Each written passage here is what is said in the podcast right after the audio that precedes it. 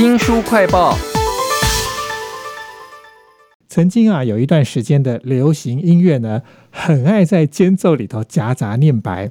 除了悲情或者是甚至哀嚎的那种，不晓得你有没有听过那种很欢乐趣味的江湖卖艺的念白呢？为您介绍这些有趣的台语老歌的故事哦。书名叫做《今夜来放送》哦，请到的是远流出版的沈佳悦。佳悦你好，主持人好，各位听众朋友大家好。我每次听到那个口白，都觉得当年的人情感真是浓烈到一种都是要逼听众流眼泪那种感觉。但其实，在当年的台语流行歌有很多种表现的方式啊。那这本书的厉害的地方，就是他常常写到一些我完全不知道，但是很有趣的事。例如讲到文夏这个歌手，我知道他很红啊，我也知道他很多很有名的歌啊，但他写文夏的方法跟我想象的不太一样哎。对对对，现在讲到文夏，可能大家会想到的是淡淡的声音，而且对很多人的印象啊，其实文夏它就代表一个字，就是帅，偶像光环非常的强烈，他把自己的形象维持的非常非常的好。其实呃，我们的作者洪芳怡洪博士，他也是我们前一本书《曲盘开出日花》也得到了金鼎奖的肯定哈。呃，我们举办活动或者是一些分享会，讲到关于文夏的时候，基本上都会谈到说，为什么文夏可以维持的这么帅。他是不是非常刻意的去营造这个形象？其实文夏老师呢，他几乎可以说是台语流行乐里面的第一个时代巨星。哇，在那之前几乎没有一个 可以说比文夏更红的流行乐手。文夏是怎么做到的？事实上，他有非常敏锐的一个商业观察，而且他非常懂得去包装自己的风格和特色，甚至引领潮流。所以他的唱片能够大卖，他知道要选哪些歌。他不见得引进的那些歌，一开始在日本就很红。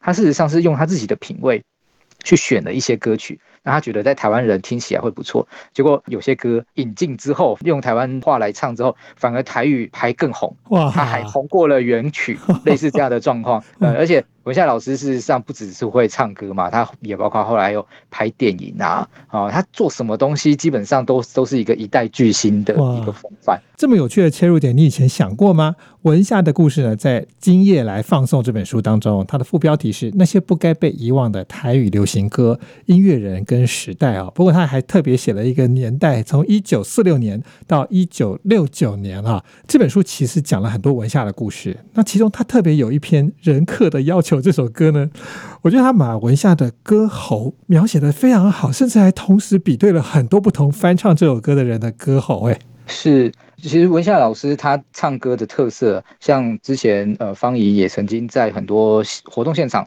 有分享过，不管唱什么，他都刻意让人想要跟着唱。其实方怡在书里面呢，也有写到一段话，我觉得非常的精准。他有讲到说，诠释上。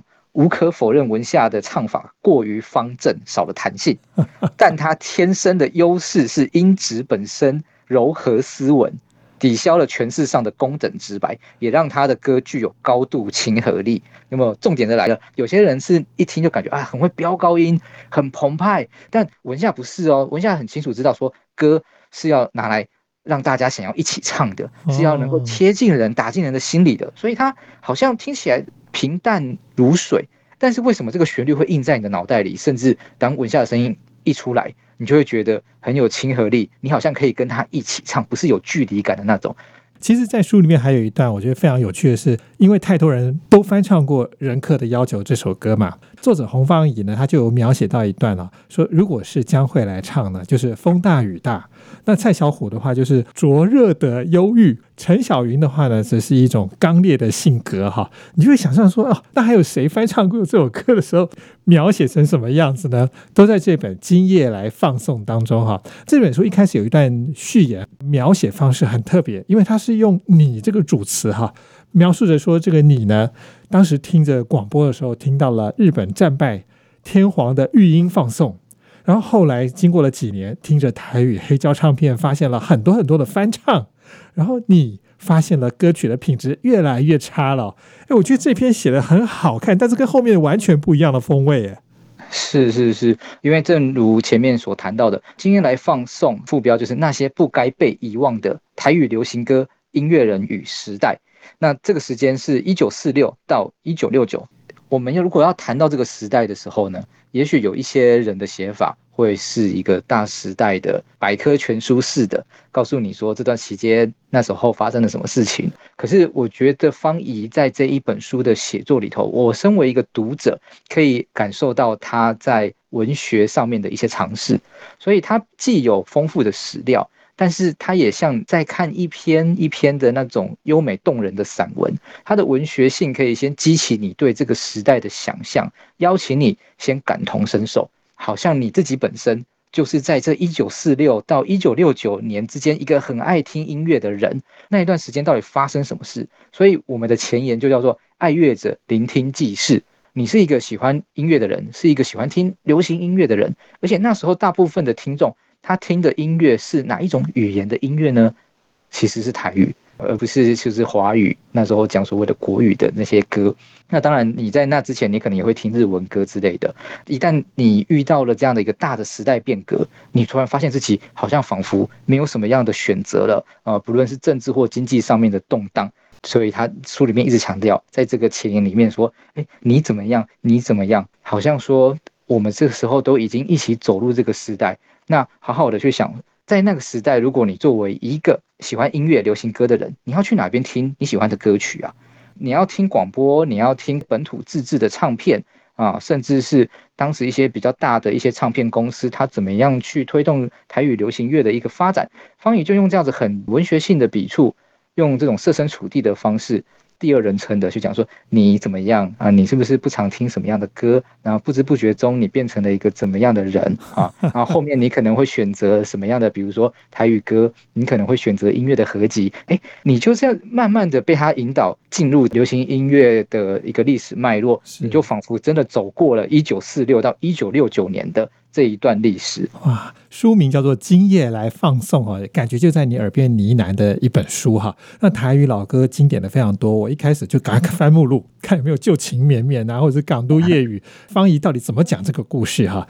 但我发现他常常会讲一些很让我意外的故事。哎，其实大家如果来看书的话，你会发现每一首歌，你对它再熟悉，方怡都可以写到你所不知道的事情。对。对，因为它这里面我们一共提到了差不多一百二十首经典的台语流行歌，像刚刚讲到的《港都夜雨》啊，《旧情绵绵》啊，《捕破网》啊，《波破帮》啊，还有像《熊霸章》啊，其实它原本的名字叫《尾霸章》，麦肉粽。我们其实整本书啊分成了七个单元，那依照不同的歌曲的特性，我们是以歌为主题，所以每一个单篇你都可以看到这一首歌的歌名。我也有这个自信，是你再怎么熟悉这首歌。它一定都会出现让你觉得非常惊喜的地方，是你过去从来没有想过的。书名叫做《今夜来放送》哈，那些不该被遗忘的台语流行歌、音乐人跟时代啊，一九四六年到一九六九年的。那我觉得它后面有几个单元呢是比较综合性的，讲社会情境，讲台语跟某一些特殊长期出现的角色，比如说卖花的小女孩啦、素兰啊 这种题材。那我印象最深的是，我从来都不知道台语唱。片曾经有一段时间，比国语还要更迎合世界的潮流，唱舞曲，唱阿哥哥。哦，呃，事实上，这样我们这本书前面有讲到，我们介绍了很多经典的歌曲。那我们最后一个单元呢，讲到的是系列歌，就是它就不是只以一首歌为主去写一篇文章，它比较像是一篇文章，我们就去谈一个受欢迎的系列啊。比如说，有很多的台语流行歌都讲到卖花姑娘。那有很多台语流行歌都讲到行船人啊，有很多台语流行歌都讲到火车啊，所以像火车就是一个系列，行船人是一个系列，卖花姑娘是一个系列，还有就我相信应该很多人都知道寿兰呐、素兰这个系列。这本书里头到底还有什么宝贝呢？欢迎大家来看，今夜来放送，也非常谢谢远流出版的沈佳悦来为我们介绍这本书，谢谢您，谢谢，也请记得帮我们新书快报按个赞、分享以及留言哦。我是周翔，下次再会。